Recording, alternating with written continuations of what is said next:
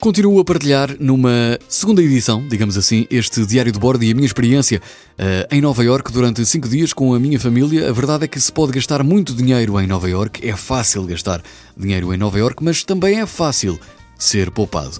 É de longe uma cidade barata, mas de qualquer das formas conseguimos sempre uh, dar alguma folga à carteira. Há sempre que aproveitar as atrações turísticas de Borla, como o Central Park, como uma visita até à Central Station ou até à Basílica, à Catedral de St. Patrick, ou mesmo uma ida ao MoMA às sextas-feiras a partir das 5 da tarde, onde a entrada é gratuita. Visitar o Memorial do 11 de Setembro também não é dispendioso, e no que à gastronomia diz respeito, é muito fácil poupar. Por exemplo, se gosta de pizza, quase em cada esquina de Nova York tem uma cadeia que vende pizza a um dólar.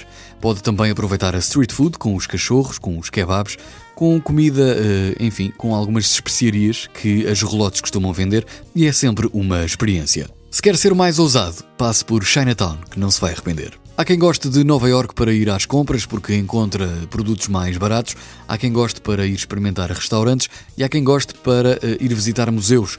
É uma cidade muito completa, consegue alcançar tudo e todos. Eu diria que cinco dias em Nova York dá para conhecer o essencial da cidade, mas se quer viver a cidade que não dorme, aí sim, são precisos mais dias.